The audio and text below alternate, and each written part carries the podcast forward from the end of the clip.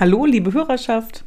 Hier ist wieder der Podcast Die Tierärztin und der Journalist mit Katharina und Christoph. Ihr seid dabei bei Folge 3. wow, reim dich oder ich fress dich. Ja. Sehr gut. Ja, ähm, heute geht es um Konsequenz. Aber nicht um Konsequenz in der Tierhaltung, sondern um Konsequenz nach der Behandlung. Und zwar ist mir was aufgefallen. Dazu muss ich erstmal was vorweg sagen. Da geht es ja auch um Konsequenz. Jetzt sind wir wieder bei Tierhaltung. Der Fifi. Toller Hund. Echt spitze. Der wird halt konse oder ist konsequent erzogen worden. Und Christoph, ich muss dich korrigieren. Es ist die Fifi. Die Fifi. Wir hören sie wieder nicht, weil sie, äh, ich weiß gar nicht, wo liegt sie überhaupt? Sie, sie liegt wie immer an der Stelle, an der ich sie abgelegt habe und macht das, was sie soll, nichts. Genau. Und das ist eben konsequent. Und sie macht auch nichts, und das konnte ich jetzt beobachten, als ich in Bielefeld war. Sie macht auch nichts, wenn man irgendwo im Restaurant sitzt und was Schickes zu sich nimmt und dann kommt das Essen, es duftet überall toll. Auch da bewegt sie sich nicht, steht nicht auf, schnuppert rum oder versucht irgendwie zu betteln. Und der Höhepunkt war ja, wir waren ja in Bielefeld, als das da geblitzt und gedonnert hat wie wild. Das war dieser Tag, wo Land unter war und naja, der Hund ist einfach liegen geblieben. Der Hund ist schussfest. Was heißt das? Der Hund ist schussfest. Ja, das sagt man eigentlich im Jägerjargon, dass ähm, die Hunde müssen schussfest sein, damit die eben nicht, wenn geschossen wird, sie, äh, sie abhauen und ängstlich sind. Ähm, das war jetzt auf Fifi bezogen nur ein Witz, aber ich glaube, es würde tatsächlich funktionieren. So, und du wolltest dann ähm, heute über das Thema Konsequenz sprechen, weil du bei deinem Praktikumstag was erlebt hast, was dich äh, irgendwie bewegt hat oder warum? Ja, ja, also ich hab, mich hat erstmal bewegt, dass die Fifi, einmal schaffe ich das, eben auch so konsequent geblieben ist, der Hund und du, den ganzen Tag über. Wahrscheinlich machst du das das ganze Jahr, die ganze Zeit über. Da kenne ich eben andere Hundehalterinnen bei mir im Freundeskreis, wo das nicht so ist. Und ich selber bin auch nicht konsequent. Also meine Hand war schon auch unten sofort, weil er so süß ist, weil sie so süß ist. und dann kommt Fifi natürlich und dann sagt aber Ina sofort nein. Und die Konsequenz fand ich, konnte man spüren, bei mir geht es mir um die Konsequenz, was ist, wenn eine Tierärztin eine Anweisung gibt, wie man sich nach der Behandlung verhalten soll. Also da ist es ja so, dass du dann fort bist und sozusagen die Nachversorgung des Tieres meistens, nehme ich mal an, in den Händen des Halters ist oder der Halterin. Hm. Also ich will erst noch einmal was zu Fifi sagen. Das hört sich jetzt so an, als wenn ich immer total gemein wäre zu dem Hund. Ähm, zum Beispiel Thema am Tisch betteln wenn der Hund bettelt oder ähm, was ich, wenn man in der Küche was zubereitet und der Hund da immer steht. Wenn ich immer konsequent bin, dass der Hund da nichts bekommt, dann kann die sich in Ruhe ablegen und kann pennen oder kann halt ihrem Tagwerk nachgehen, was auch immer sie machen möchte. Ähm, wenn sie aber weiß, es ist möglich, dass ich was bekomme, ich muss mich da nur hinstellen, dann ist sie ja währenddessen in einer Aufregungshaltung. Und das ist ja eigentlich etwas, was ich meinem Hund gar nicht zumuten möchte. Eigentlich soll die ja ein entspanntes, ruhiges Leben haben. Entsprechend, wenn ich der nie am Tisch was gebe, dann ist das für den Hund auch kein, äh, kein Aufreger oder das, äh, die ist auch nicht traurig oder so, dass sie nichts bekommt, sondern die bekommt ja nie was. Also legt die sich einfach hin und schläft. Die hat ja vorher Futter bekommen oder kriegt später nochmal was oder so. Und ähm, man tut dem Hund eigentlich einen Gefallen damit, dass man eben immer wieder in der gleichen Art und Weise agiert und eben nicht, nachdem sie eine halbe Stunde da gestanden hat, dann bekommt sie was, weil das war dann ja die Belohnung dafür, dass sie eine halbe Stunde lang gestanden hat und aufgeregt war. Und so bringe ich dem Hund natürlich bei, bitte bettel immer. Und reg dich auf. Genau, dann. reg dich auf, bettel die ganze Zeit und irgendwann wirst du dafür belohnt. Naja, das Erziehungsmoment ist ja gar nicht wichtig. Ich finde, dass der Hund hinterher glücklich ist. Das merkt man halt. Fifi ist glücklich. Ja, sie, sie, ist bestimmt, sie ist bestimmt ein glücklicher Hund, das glaube ich auch. Und ähm, also ich glaube, es ist wichtig, konsequent zu sein in der Erziehung, damit der Hund weiß, was er tun muss, was von ihm verlangt wird und äh, damit all das einfach ähm, ja, problemlos in Mensch-Tier-Beziehungen, aber auch mit anderen Tieren und so weiter über die Bühne gehen kann. Guck mal, jetzt haben wir so auf den Namen Fifi gesagt. Jetzt, hat sie, jetzt ist sie gekommen und ist natürlich zu Christoph gekommen, um sich bei dem auf den Schoß zu setzen. Weil er der schwächste, das schwächste Glied in der Kette ist. Hat mir auch schon an der Hand geleckt. Sie weiß, dass ich inkonsequent sein werde. Wir, Gott sei Dank habe ich keine Breckis oder sowas. Wir haben jetzt so oft von Fifi gesprochen. so, komm. So, jetzt hat er sich wieder hingelegt. Ja. Ich sage immer, es wird gähnt. Gähnt. Darf wieder schlafen. Gut, wir wollen jetzt auch nicht mehr weiter über Fifi reden, sondern über die Nachbehandlung. Gen genau, du hattest das ja eben schon angeteasert. Also die äh, Konsequenz in der Nachbehandlung. Ähm, das Hauptproblem ist natürlich äh, in der Nachbehandlung, dass die Halter selber Tabletten geben müssen oder eine Paste oder dass sie den Hund vom Lecken abhalten müssen. Denn das ist ein ganz weit verbreitetes Gerücht. Aber natürlich auch eine Katze, nehme ich mal an. Also eine, ja, eine ja, Tiere. Ja, ja, ja, genau. Wir sind ja nicht nur auf Hunde fixiert. Nein, Entschuldigung, aber wir haben in den letzten Folgen über Schildkröten und über Katzen gesprochen. Jetzt können wir doch diese Folge über Hunde sprechen. also, wir, wir gehen vom Beispiel Hund aus. Es gilt natürlich für alle anderen auch. Ähm, also, wenn der Hund vom Lecken abgehalten werden muss, denn es ist eine, eine Volksweisheit, äh, dass das Lecken von Hunden an Wunden heilungsfördernd sei. Das stimmt nicht. Das ist eine Lüge. In der Maulflora vom Hund sind ganz, ganz viele Keime und Bakterien, die sich da breit machen. Und wenn der Hund mit seiner Zunge über die Wunde leckt, dann leckt er die Bakterien hinein und dadurch entstehen Entzündungen und werden, werden weiter gefördert. Entsprechend haben wir ganz häufig das Problem, dass der Hund lecken möchte und das aber nicht lecken darf. Und da gibt es dann eben ein paar Varianten, wie man das äh, verhindern kann. Entweder, also je nachdem, an welcher Körperstelle das Ganze ist, entweder mit einem Halskragen, mit einem, ähm, mit einem Halsring, also das ist dann so entweder ein aufblasbar oder aus Schaumstoff, ein äh, aber da fängt es ja schon an, ne? Also da schützt es einen ja schon direkt. Ich glaube, jede Halterin, jeden Halter, Kragen, das ist doch furchtbar. Das ist irgendwie so eine Art Folterinstrument. Also ich habe, ich der hab, Kragen der Schande. Ja, also ich meine, tut mir leid, ich habe es an den Blicken verschiedener Halterinnen gesehen, die wir da an dem Tag besucht haben, dass in dem Moment, wo die Frage kam, wie gehe ich damit um, wie verhindere ich das Lecken, man da so eine Art weitwunden Blick gesehen hat und man schon wusste, da wird es irgendwann Inkonsequenzen geben, wahrscheinlich. Ja, das stimmt. Und das ist dann natürlich äh, unsere Aufgabe, darüber zu informieren, was passiert, wenn das eben nicht konsequent durchgehalten wird. Denn von, de, von dem, äh, ich sage jetzt mal OP-Tag, bis dass die Wunde verheilt ist, das dauert ungefähr zehn Tage. Und in dieser Zeit muss Lecken verhindert werden. Aus welchen Gründen nicht geleckt wird, ist mir egal. Ich hatte auch schon mal eine Halterin, die hat zehn Tage und Nächte mit ihrem Hund im Arm verbracht, damit der nicht leckt. Und selbst im Schlaf, sobald sich der Kopf bewegt hat, ist sie aufgeschreckt und hat dem Hund gesagt, nein, du darfst es nicht.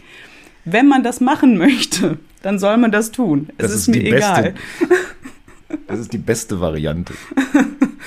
Aber wenn man eben nicht 24-7 an dem Hund kleben kann, dann ähm, ist es natürlich von Vorteil, entweder einen Halskragen oder einen Body oder einen, wie gesagt, je nachdem an welcher Stelle also es ist. Body heißt, man, er darf lecken und kommt nicht mehr dran an seine Sachen. Genau, wenn er, wenn er einen Body anhat, dann leckt er den Stoff und äh, leckt halt nicht die Haut und entsprechend ist äh, das Problem für die Wunde nicht da. Genau.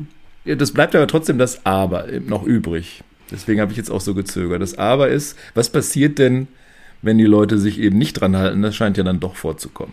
Genau, wenn die Leute sich nicht dran halten oder sich der Hund äh, den Kragen auszieht oder den Body zerfetzt und äh, sehr, sehr konsequent, inkonsequent äh, daran rumarbeitet, dann ähm, kann er ja die Wunde öffnen, äh, die infiziert sich, also hat man gegebenenfalls eine Nach-OP dann fängt die Wundheilung ja wieder an Tag Null an. Also wir haben weitere zehn Tage, die wir überbrücken müssen. Also man tut sich damit keinen Gefallen, wenn man die in den ersten zehn Tagen ähm, ja aus vermeintlicher äh, Tierliebe oder also ja vermeintlich guten Gründen ähm, inkonsequent gewesen ist, dann zieht sich das Ganze einfach nur noch länger und äh, der arme Fifi muss halt leider länger einen Halskragen tragen als ursprünglich möglich. Also gut meinen ist nicht gut gemacht. Ja, das ist ja leider oft so, ne? Gut gemeint ist oft nicht das, was, ja. Hast, du hast es schon gesagt, gut gemeint ist nicht gut gemacht. Ja, da kann man eigentlich nichts mehr hinzufügen, weil bleibt konsequent. Hört auf die Tierärztin. Genau, die Tierärztin hat immer recht. Das, das können wir mit auf den Weg geben. Naja, sie hat recht und es sind ja sinnvolle Handlungsanweisungen. Genau, es gibt auch manche, ähm, also manche Tierhalter wissen auch, dass der Hund wirklich nicht an die Wunde geht. Ich selber hatte früher einen Bulldog, ähm, die ist kastriert worden damals äh, und ich wusste, dass die nicht an diese Wunde drangehen wird, einfach weil die da gar nicht zu in der Lage war. Und das war auch so. Und das, das ist einfach, bei manchen Tieren weiß man das, die gehen da nicht dran. Es gibt andere, und das wissen die Besitzer üblicherweise auch, die sobald äh, die von einer Mücke gestochen worden sind, zwei Wochen konsequent ständig die Pfote bearbeiten und verrückt werden vor, äh, ja, vor Juckreiz oder wie auch immer und die da gar nicht von loslassen können.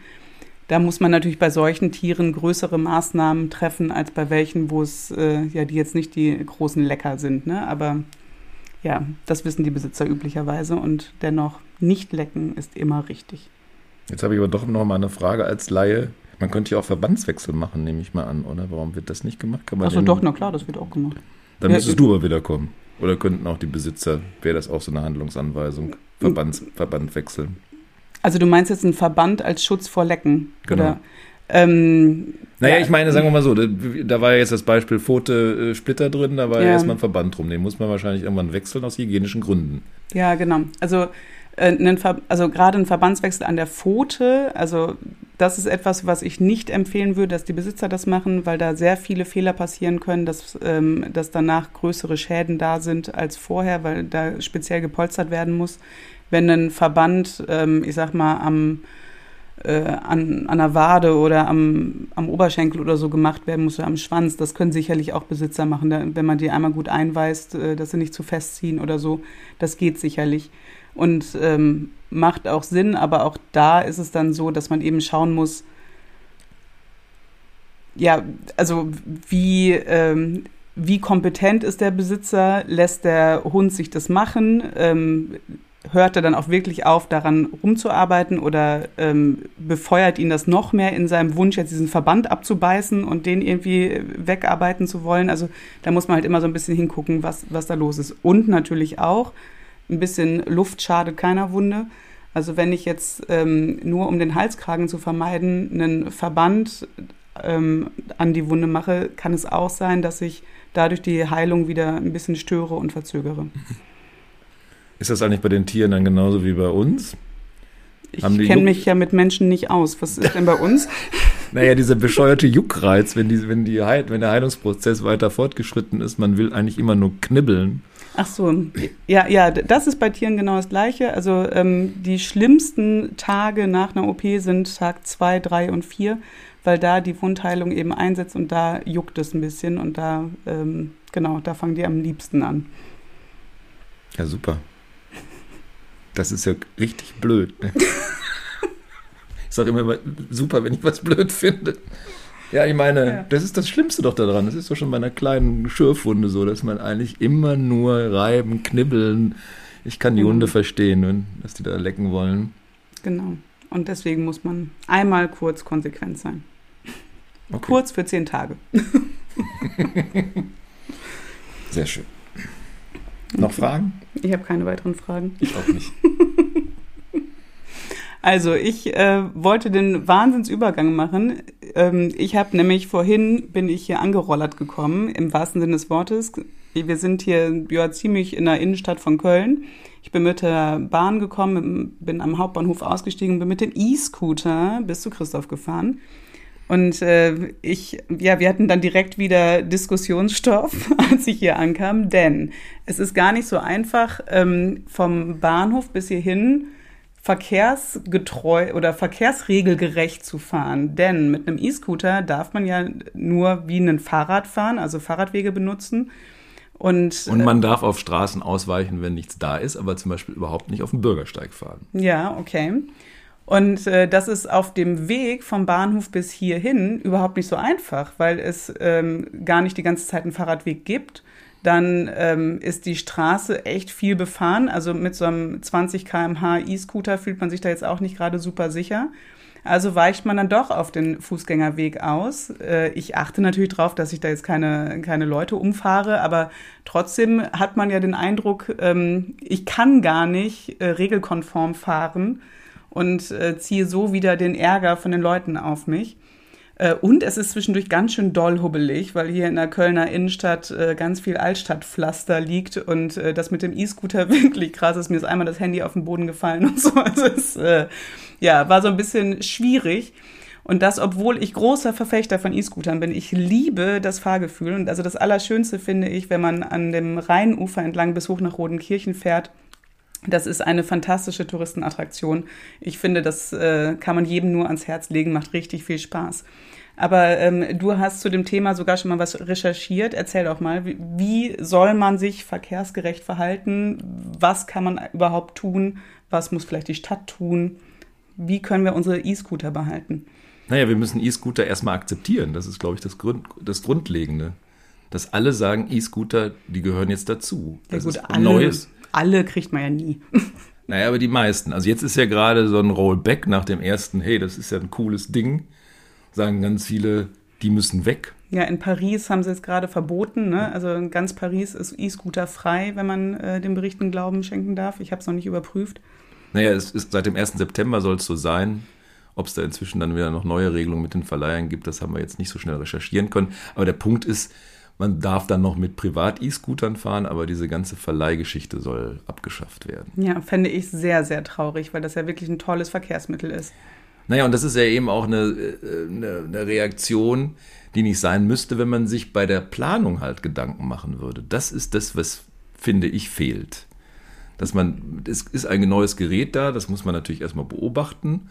Dann weiß man aber nicht so genau, wie man das regeln soll und regelt so, dass der E-Scooter ja dann den eher schwächeren Verkehrsteilnehmer zugeordnet wird, weil die Gedanken, dass wenn die Leute äh, den Fahrradweg nicht benutzen dürfen, dann auf den Fußgängerweg ausweichen, den müsste man als Verkehrsplaner eigentlich schon haben, weil, wie du ja eben gesagt hast, auf der Straße dann plötzlich rumzufahren, sich unwohl zu fühlen, das machen viele dann halt nicht.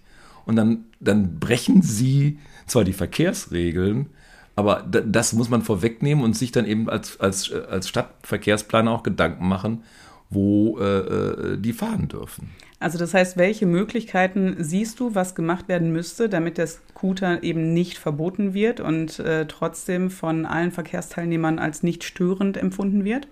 Also wir müssen halt über Flächen reden die nicht da sind. In Städten sind nicht überall Verkehrsflächen da. Das ist ja, ist ja, ist ja nicht beliebig erweiterbar. Das heißt also, wir müssen die Flächen aufteilen. Die sind im Augenblick halt immer noch sehr konventionell aufgeteilt. Halt dem Straßenverkehr, sprich Autoverkehr, ist eine große Priorität zugeordnet. Und das muss sich dann ändern, wenn man das haben will. Abschaffen, finde ich, ist einfach nicht das richtige, der, nicht der richtige Weg. Und da muss man dann für alle Verkehrsteilnehmer eine Lösung finden und sagen, da müssen die Autofahrer was abgeben von ihren Flächen. Und welche Möglichkeiten siehst du, ähm, dass man diese Flächen bekommen kann? Naja, man müsste zum Beispiel an der Stellplatzverordnung was ändern. Stellplatzverordnung äh, regelt den Parkraum. Das heißt also, die sind auch unterschiedlich in, den Städten, die werden erlassen vom Stadtparlament und dann werden sie umgesetzt von der Verwaltung. Das heißt also, wenn ein Neubau kommt, muss diese Stellplatzverordnung eingehalten werden. Die ist eben so geregelt. Früher, das hat sich zum Teil schon geändert, dass für jedes Haus, für jede Wohnung immer ein Stellplatz nachgewiesen werden muss. Weil davon, also ein Stellplatz für ein Auto, weil für davon Auto. ausgegangen wird, dass jeder Bewohner wenigstens ein Auto hat. Genau. Oder jeder Besucher. Das spielt so. dann erstmal keine Rolle im öffentlichen Raum, weil wenn du da ein Einfamilienhaus baust, dann musst du das für dich dann machen. Wenn du ein Mehrfamilienhaus baust als Investor, musst du halt eine Tiefgarage bauen. Aber bei öffentlichen Gebäuden, da wird ja auch immer noch gebaut für ein Museum oder was weiß ich, gilt diese Stellplatzverordnung aus und dann wird wieder Straßenraum in der Innenstadt weggenommen und es werden auch für Wohnprojekte in den Innenstädten dann von der Stadt eben zusätzliche Stellplätze zur Verfügung gestellt, weil man natürlich sagt, da kommen Gäste, die wollen auch irgendwo parken, also kommen da wieder Stellplätze dazu. Und das müsste man mal tatsächlich ändern. Das kann man aktiv tun, indem man diese Stellplatzverordnungen einfach ändert. Also einfach, weil dem Auto noch äh, der größte Raum einge, eingeräumt wird. Also, ja. also einfach, weil das Auto noch als wichtigstes Verkehrsmittel angesehen wird und dadurch den größten Raum beansprucht Und wenn das Auto als äh, nur noch zweit-, dritt- oder viertrangig betrachtet werden würde, könnten für Fußgänger, Fahrräder, E-Scooter und alle anderen Vehikel einfach mehr Flächen benutzt werden. Also wir müssen das Auto ja gar nicht so abwerten. Wir müssen nur die anderen Verkehrsteilnehmer aufwerten und dann eine Balance finden. Das heißt also, klar, da müssen die Autofahrer was abgeben. Aber die, die Mentalität gar nicht bei den Autofahrern, sondern bei den Planern auch, dass der Autofahrer bis vor die Tür fahren kann. Der Gast, der da kommt, bis vor die Tür fahren kann. Da Parkplätze ausgewiesen sind, der kann auch mal um einen Block laufen, finde ich. Das ist jetzt nicht allzu schwierig. Dann nehme ich mal gerade einmal die andere Position an. Ich bin ja Berufskraftfahrer, wie du weißt. Äh, für, für die, also irgendwelche Ladezonen oder sowas, das wäre natürlich trotzdem wichtig, dass das ausgewiesen ist, damit ich in meinem Job weiterhin bis vor die Tür fahren kann. Aber da bin ich natürlich auch wieder mal sehr egozentrisch. Nein, nein, nein, nein, nein, nein, nein, nein. Das ist ja gut, dass du es erwähnst. Weil deswegen muss man sich viele Gedanken darüber machen. Man muss halt, deswegen habe ich ja auch gesagt, wir wollen das Auto ja gar nicht abwerten. Wir wollen aber neue Flächen gewinnen, damit E-Scooter fahren können. Und man kann nicht Flächen gewinnen, indem man irgendwie Häuser abreißt, sondern muss sie anders verteilen. Und dann muss man halt sagen, haben Berufskraftfahrer Vorrang, dann kommen Anwohner und dann aber kommen irgendwann doch erst die Gäste oder die Leute, die halt äh, als Pendler in die Stadt reinfahren. Die können erstens in die Parkhäuser fahren, aber sie müssen jetzt nicht in irgendwelchen Wohnvierteln äh, die Straßen zuparken. Ja, finde ich einen guten Kompromiss. Ich finde, uns sollten jetzt alle Stadtplaner dieser Welt zuhören und das so umsetzen. Auf das, geht's. Das können sie aber dann leider nicht, weil sie durch die Stellplatzverordnung daran gehindert werden. Also das muss man erstmal ändern. Und dann gibt es noch nächstes äh, äh, Hindernis, die sogenannte Richtlinie für die Anlage von Stadtstraßen, kurz in, der, in, in dem Fachjargon RAST 06. 06 steht für 2006, da sieht man schon mal, wie alt die ist. Und da wird ganz genau geregelt, wie man, wenn man eine Straße umgestaltet, neu baut, was auch immer, wie viele Flächen da vorgesehen sind, wie die Abstände sind, wie groß ein äh, Radstreifen sein soll, wie groß die Fahrbahn sein soll, wie groß der Fußweg sein soll. Auch da ist es eher so ausgerichtet, das hat natürlich auch sicherheitstechnische Gründe, dass äh, das Auto Priorität hat. Da müsste man auch mal dran arbeiten und sagen, wir müssen die E-Scooter da irgendwie mit einbauen. Wir müssen sagen, die können eventuell auch auf der Straße fahren, was auch immer. Jetzt gibt es diese Richtlinie und die wird umgesetzt, wenn zum Beispiel eine Straße umgestaltet wird. Ja, und das heißt, dann ist die Straße sehr breit und der Fußgängerweg eher sehr schmal und dazwischen ist dann irgendeiner von diesen unglückseligen äh, auf die Straße gemalten Radwege, die aber auch überfahren werden dürfen von den Autos, ne? Sowas in der Art. Ja, und die E-Scooter kommen dann eben gar nicht vor, oder sie tummeln sich halt mit dem Nee, 2006 gab es, glaube ich, noch keine E-Scooter, naja. oder? Naja, aber wie gesagt, da es ja jetzt umgesetzt wird, tummeln hm. sich jetzt die E-Scooter mit den Radfahrern auf einem 1,5 Meter breiten Radweg zum Beispiel. Hm. Der wird oft auch noch gebaut. Hm. 1,5 Meter ist jetzt nicht allzu viel. Ja. Und da sollen dann eben Radfahrer und E-Scooter sich einvernehmlich äh, bewegen. Ja. Und dadurch, dass alles zunimmt an Verkehr, ist das natürlich dann doch irgendwann konfliktreich und führt dazu, dass man sich immer aufregt. Ja. Und sagt, schafft die Dinger ab. Das ja, ist ja blöd. Und das ist unser Plädoyer auf jeden Fall. Auf keinen Fall lasst die E-Scooter im Stadtbild. Ja. Ich liebe E-Scooter. Ich bin noch gar keinen gefahren übrigens. Ich bin passionierter Radfahrer, aber oh. ich unterschreibe das alles. aber guck mal, haben wir wieder eine, eine Aufgabe für dich, was der Christoph noch nicht machte. Ja. Ich bin da, glaube ich, zu geizig. Ach, das ist doch nicht teuer. E-Scooter fahren ist nicht teuer, das kostet ein paar Cent. Na gut. Ja. Nein, nein, also da, das geht alles, das kann sich jeder leisten. Selbst arme Tierärzte und auch arme Journalisten können sich das leisten. Dann auf. Wir machen jetzt hier Schluss und fahren ein bisschen E-Scooter. Genau. Nein, wir haben aber noch was, deswegen ja, ja. geht das nicht so schnell. Nee, wir, wir machen vorher, äh, werden wir noch bei dem Hündchen die Krallen schneiden. Wir wollten, Fifi. wir wollten nämlich heute mal den. Hab ähm, keine Angst. Oh, jetzt kommt er. Den Verbrauchertipp. Sie hört schon auf mich, du. ja. Jetzt, jetzt guck nicht jetzt so. Lass doch den Hund in Frieden. Reckt und reckt sich. Na, jetzt will sie, glaube ich, irgendwas machen. Also, wir wollten heute den äh, Verbrauchertipp oder den äh, Patientenhaltertipp rausbringen. Wie schneide ich dem Hund unter der Katze die Krallen? Warum ist oder das überhaupt notwendig? Kann die nicht einfach die nutzen sich doch ab eigentlich, oder? Ja, kommt halt drauf an. Also wenn du viel über Straße läufst, dann schon. Ähm, wenn die aber also bei Hunden viel über Straße laufen, Katzen haben ja üblicherweise einen Kratzbaum, an den die benutzen und äh, die haben, also beide Tierarten haben etwas unterschiedlichen Aufbau der Krallen. Bei Katzen brauchen sie diesen Kratzbaum, um sozusagen die obere Schicht abzupellen, sage ich mal. Und die darunter liegende ist halt etwas kürzer. Und äh, bei Hunden muss es sich wirklich so ein bisschen abschleifen. Und ähm, wenn du halt mit deinem Hund, ich sag mal, üblicherweise nur im Wald oder im Feld spazieren gehst, dann äh, ist da einfach nicht so viel Abrieb, als dass das äh, von alleine passiert und dann muss man zwischendurch mal nachschneiden. Und das, wenn das so ein Wohnzimmerkater ist, ist wahrscheinlich auch zu wenig, oder? Nee, nee, da ist ja nee, der Kratzbaum. Dann. Nee, der hat ja einen Kratzbaum. Also ähm, bei Katzen ist eher das Ding, dass man die Krallen schneidet, wenn die wirklich alt sind und den Kratzbaum nicht mehr richtig benutzen, weil die zum Beispiel Arthroseschmerz haben oder irgendwas. Dann muss man Krallen schneiden, weil die ewig weiter wachsen und äh, im Zweifel dem Tier ähm, in den eigenen Ballen hineinwachsen und dann laufen die äh, wie mit Nagel im Schuh. Also das oh. ist natürlich gemein. Ne? Und entsprechend äh, muss man dann schneiden. Und das ist eigentlich total simpel. Man schneidet nämlich einfach nicht weiter als das Blutgefäß. das hört sich wieder total simpel an.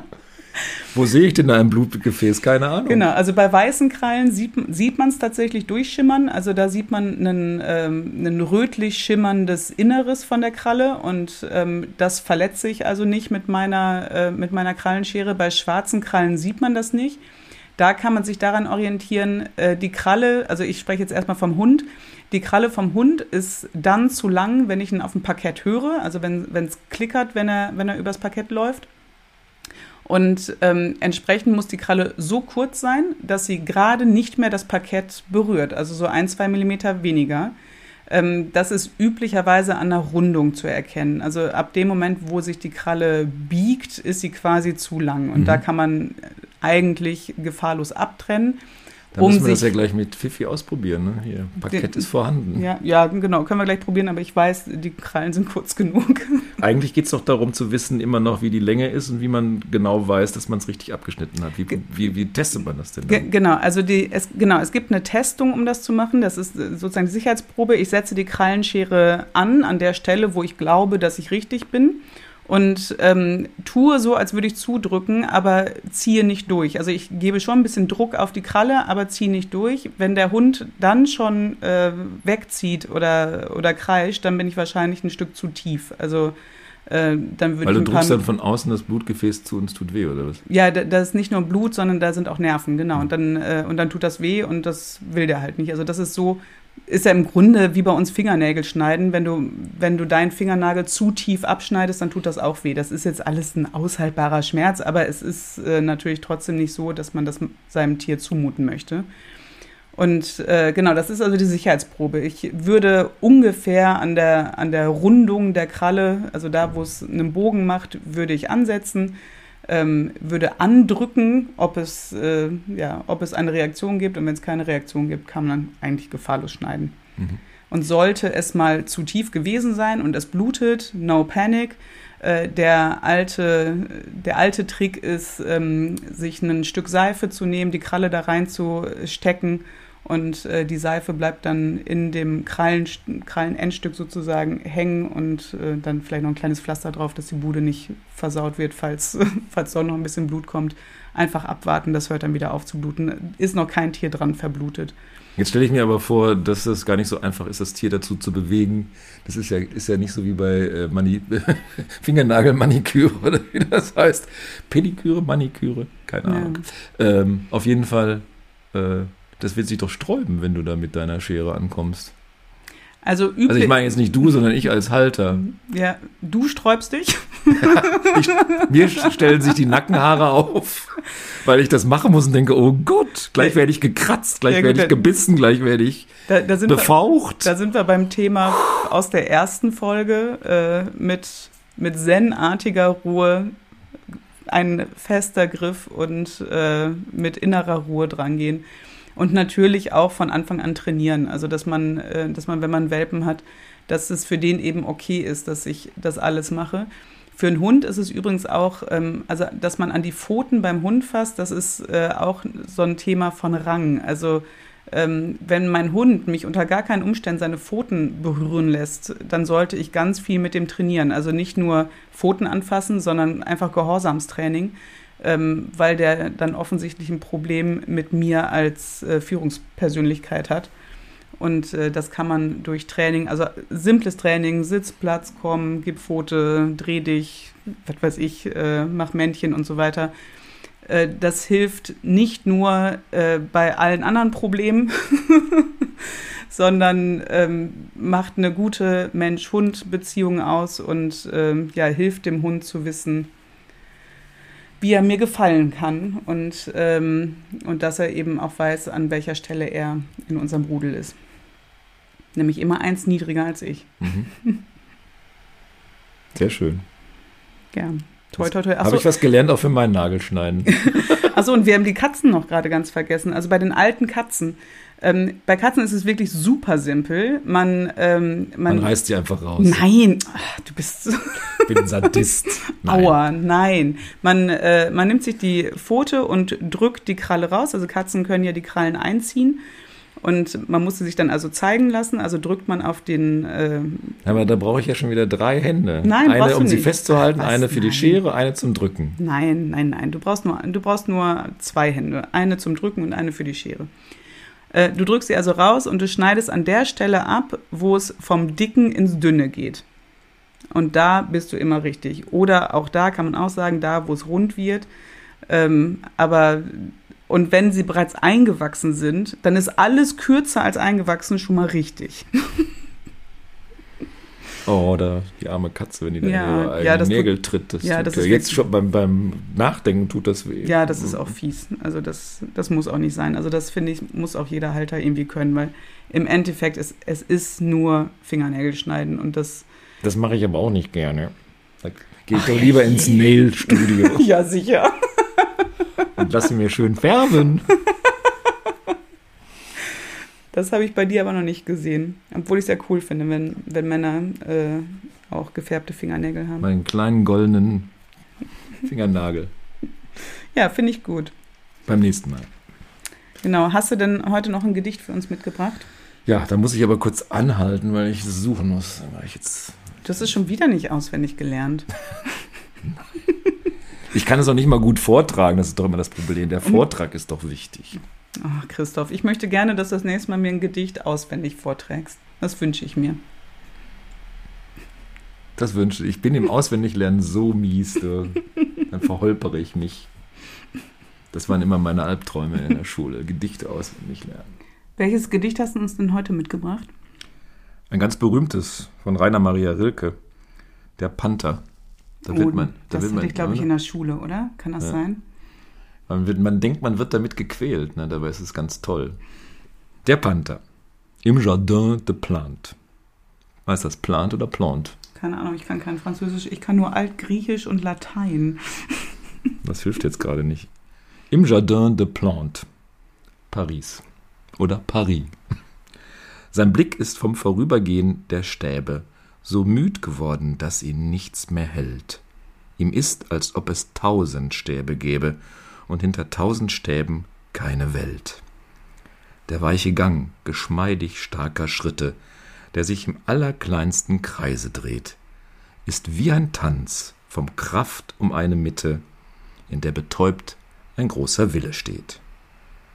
Nur manchmal schiebt der Vorhang der Pupille sich lautlos auf, dann geht ein Bild hinein, geht durch der Glieder angespannte Stille und hört im Herzen auf zu sein. Das ja. war sehr schön vorgetragen. Vielen Dank, Christoph. Wenn euch das auch gefallen hat, dann folgt uns, teilt uns, liked uns und verbreitet die, die Kunde, dass die Tierärztin und der Journalist einen Podcast haben und dass sich das jeder hierzulande unbedingt anhören muss. Genau. Zusammenfassend könnte man sagen, macht einfach ein bisschen Reklame wie ich altmodisch das wieder sagen würde. Genau, macht Werbung, Werbung. Macht Werbung für uns, teilt uns, liked uns. Wir brauchen es dringend, äh, damit sich das hier weiter trägt. Vielen hm. Dank und bis bald. Bis bald. Ciao.